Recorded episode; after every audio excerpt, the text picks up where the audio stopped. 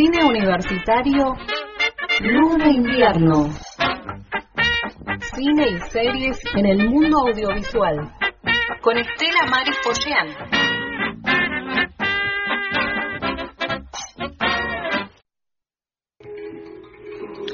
Dobla tus manos. Dame una señal. Aleja tus mentiras. Acuéstate a mi lado. No escuches cuando grito. Entierra tus dudas y duerme.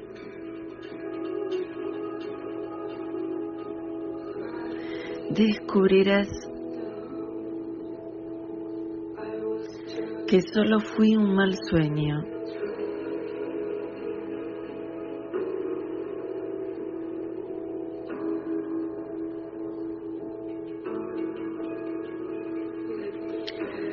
Deja que las sábanas absorban mis lágrimas y observa como la única salida desaparece.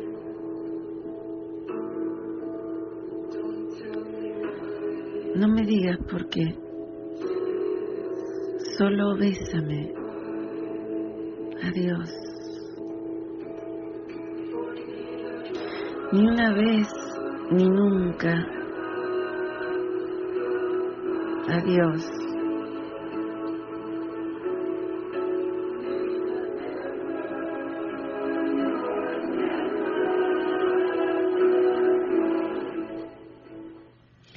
De esa forma aparece, se escucha, se siente una serie de la que vamos a hablar. El micro se titula Del expresionismo alemán a la serie Dark. En realidad debiera ser un, una forma de expresarnos en forma laberíntica. Y ahora vamos a ver por qué. Hoy empezamos un ciclo vinculado a los momentos privilegiados de la historia del cine. Esto nos va a llevar a las vanguardias, claro. Entonces este micro va a analizar o va a empezar a analizar las narraciones de Dark, una propuesta estética muy vinculada a este movimiento, una serie alemana que ha dado mucho que hablar, que es bastante hipnótica, diría de alguna forma, te atrae de tal manera que no podés dejar de verla, adictiva, por lo que las recomendaciones son ver primero una, son tres temporadas, dejar estar un poco, seguir la segunda e ir a la tercera. Pero estas son formas de querer de alguna manera interpretar eh, lo que es la recepción de una obra audiovisual. Y por supuesto nada más que eso, cada uno ve y mira como le parezca. Claro que si uno quiere empezar a analizar y a interpretar de una forma más académica, es importante por las temáticas que se tratan verla en esa forma.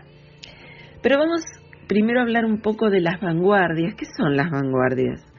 Son un modelo de ruptura que surge en un campo cultural constituido y que transforma sus convenciones. Se producen cambios en formas artísticas nuevas y caducas, plantean una relación problemática entre la función del arte y el sistema de valores de la sociedad moderna.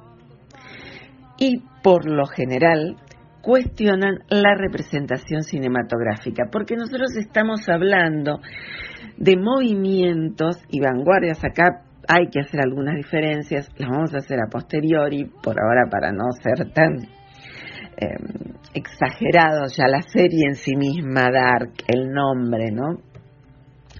Nos lleva a algunos territorios por los que hay que andarse, digamos, despacio, tranquilo. Y lo que sí vamos a hablar en torno a estos momentos es al cine, que es lo que nos compete, porque estas vanguardias obviamente que están en las literaturas, en la música, en, eh, bueno, en las formas artísticas, ¿no? Pero primero queremos hablar para estar muy relacionados con esta tormenta y estrés que significa ver Dark con esa, esa mm, unión de palabras que fue el Stur Undrand, que es un movimiento literario alemán de finales del siglo XVIII que exaltó la naturaleza, el sentimiento y el individualismo humano y buscó derrocar el culto ilustrado del racionalismo. Goethe y Schiller comenzaron sus carreras como miembros destacados de este movimiento. Esto por supuesto que se va a trasladar mucho al cine.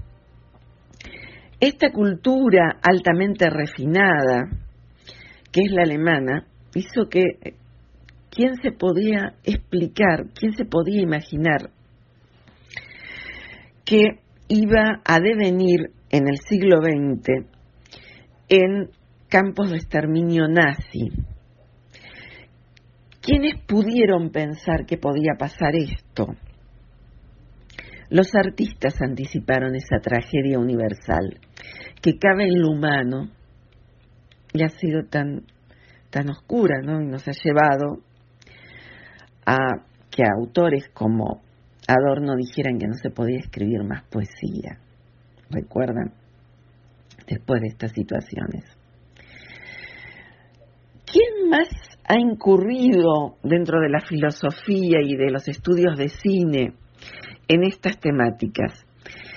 Bueno, eh, Krakauer, que es uno de los eh, grandes autores como Lotte Eisner, en entrar en estos entramados eh, demoníacos del expresionismo alemán, escribió aquel libro tan luminoso que es de Caligari Hitler.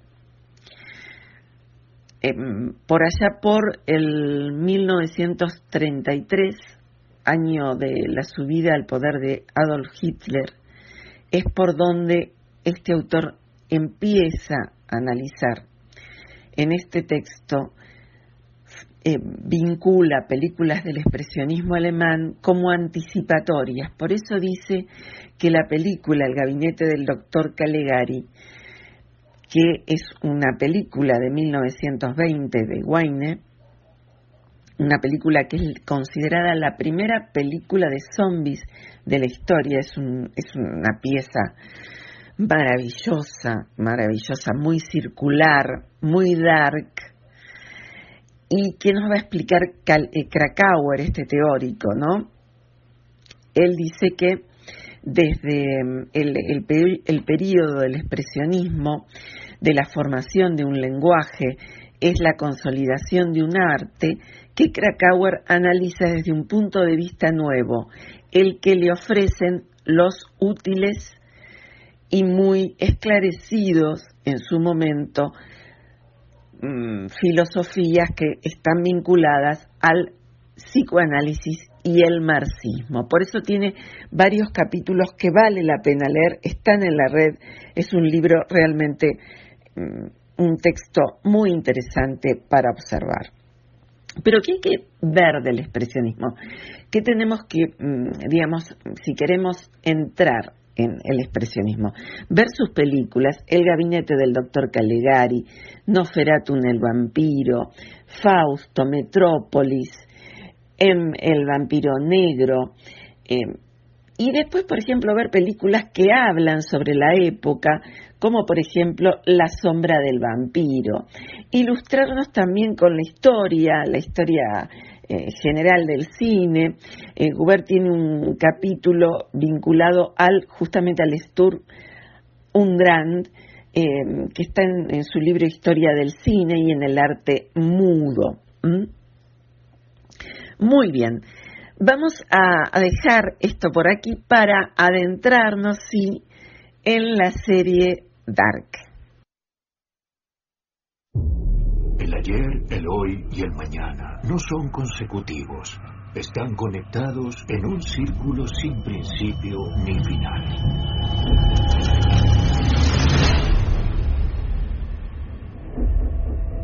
Unas semanas, en la pequeña ciudad de Binden, un muchacho de 15 años desapareció en circunstancias misteriosas.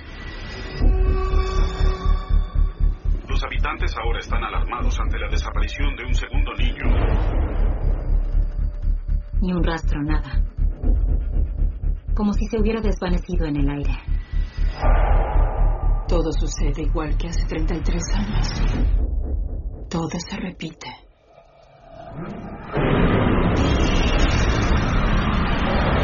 ¡Corran! ¡Corran!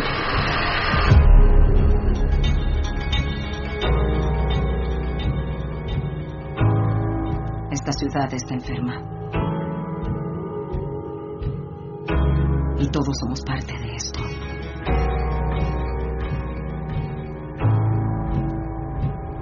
Hay un asesino entre nosotros.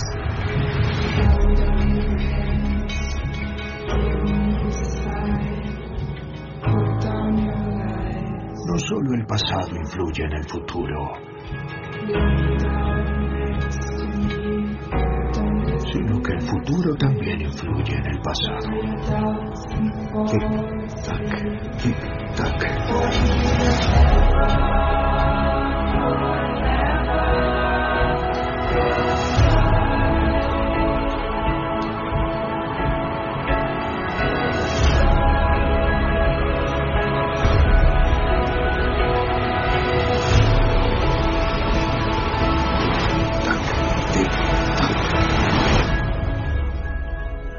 Principio es el fin y el fin es el principio.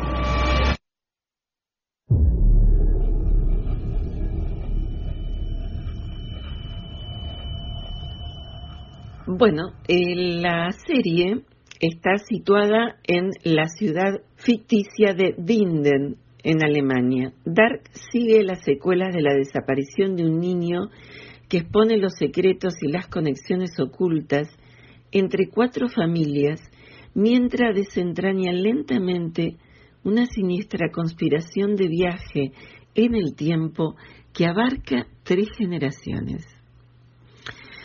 Es una serie de suspenso, de drama y de ciencia ficción, si queremos tomarla desde el punto de vista de los géneros por los que atraviesa. Y justamente son estos, estos eh, géneros, eh, el thriller también, porque por ahí hay un, algún momento de, esto, los que atraviesan también el expresionismo y obviamente el terror, ¿no? Está creada por el director y guionista alemán Baran Bodar y la productora Janzi Fiese.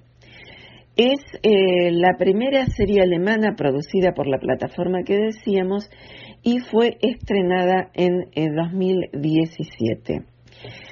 Bueno, si vamos a pensar en los actores, tenemos que pensar en el teatro de Reinhardt, que fue uno de los eh, grandes movimientos teatrales del, eh, del expresionismo alemán, o más bien del teatro alemán, para decirlo así más claramente.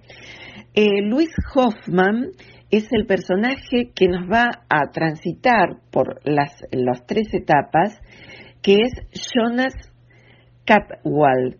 Él real, realmente nos va a llevar de un lado al otro de una forma eh, desde su rostro, desde su mirada, desde, su interpretación. En ese viaje va a haber otro actor muy importante que es Oliver Masucci. Él me ha, hecho recordar mucho, mucho algunos personajes del expresionismo alemán. En este caso, vamos a volver en algún momento a hablar de este personaje en particular. Es el hace de Ulrich Nielsen, que también, por supuesto, viaja en el tiempo, pero eh, me recordó mucho a la película expresionista El gabinete del doctor Calegari, justamente eh, el rostro del actor me va a llevar a otro rostro del cine mudo. Hay un, parecido fundamental ahí. Eh, miren, la, la, trama tiene tantas idas y vueltas que, por lo menos en la primera etapa, uno siente una conexión muy especial con los personajes y va y viene con ellos. Esto también tiene que ver eh, con esa gran dirección de actores que hay detrás de todas estas obras, ¿no? Vamos a transitar distintos años, los años 50 con toda una moda que hay detrás, los 80, la música y eh, llegamos a la actualidad, ¿no? Hay una palabra que es Doppelganger, que es el vocablo alemán para definir el doble fantasmagórico o socias malvado de una persona viva. La palabra proviene de Doppel, que significa doble, y Ganger, que es andante. Su forma más antigua, acuñada por el novelista Jean Paul en 1796, es Doppelganger, el que camina al lado. Para todos los que nos interesa la temática del doble, aquí aparece un montón.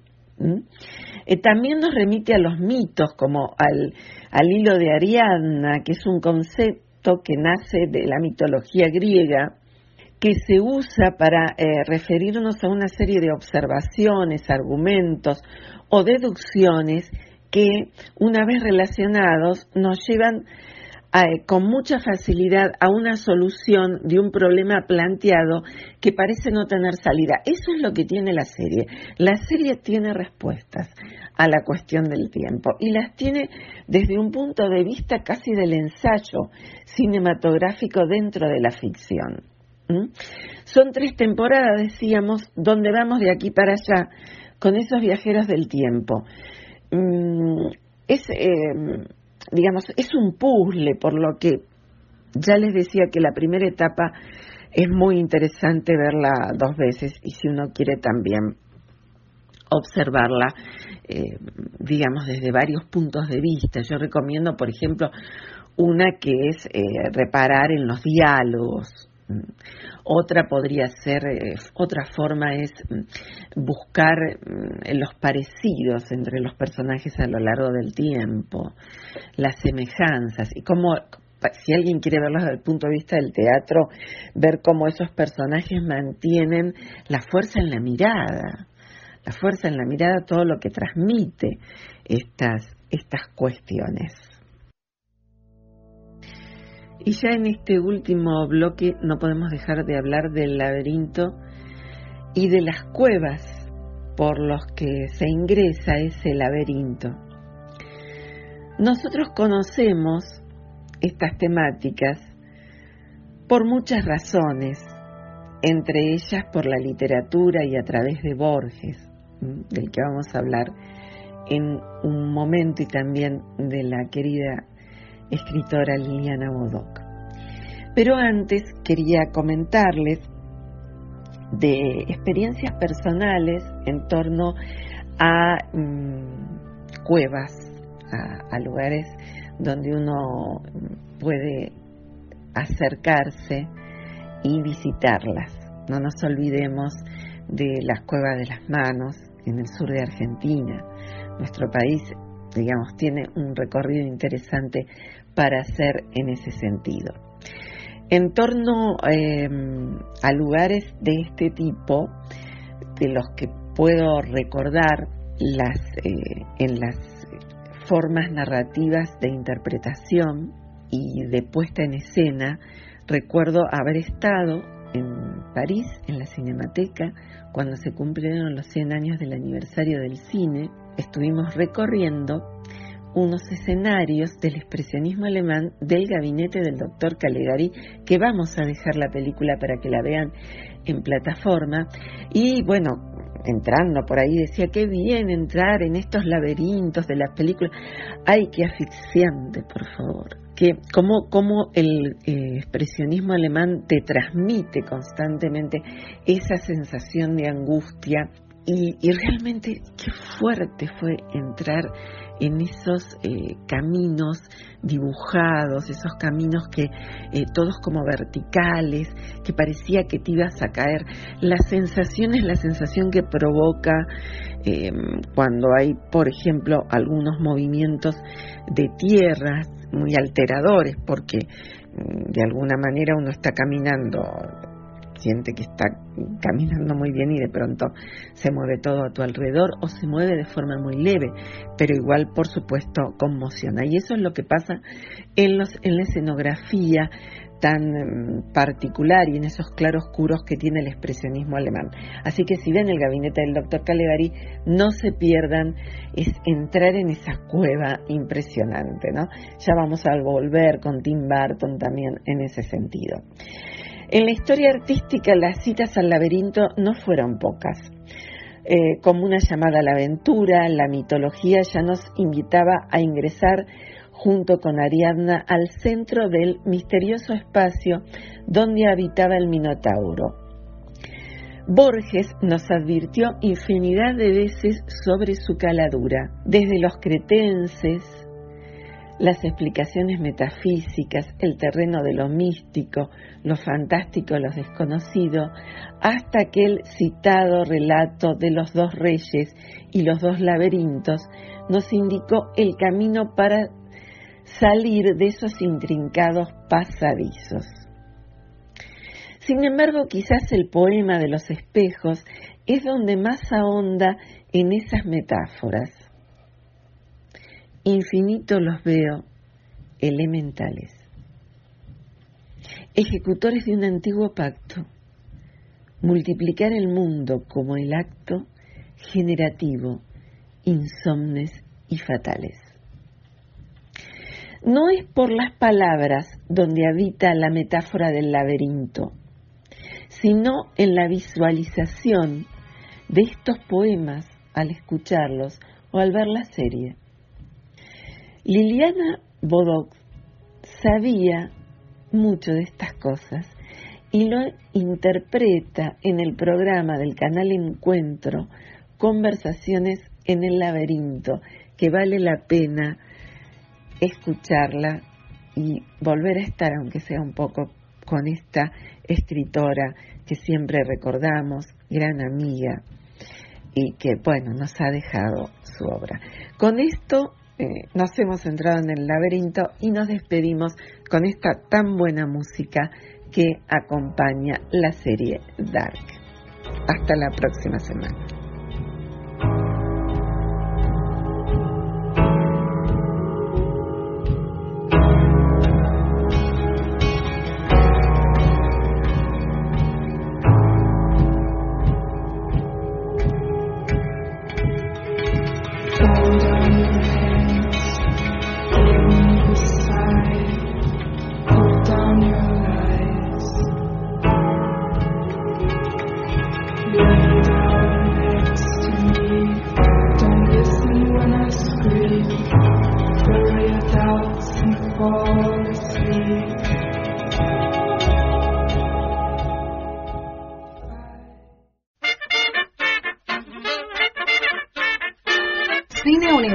Universitario Luna Invierno.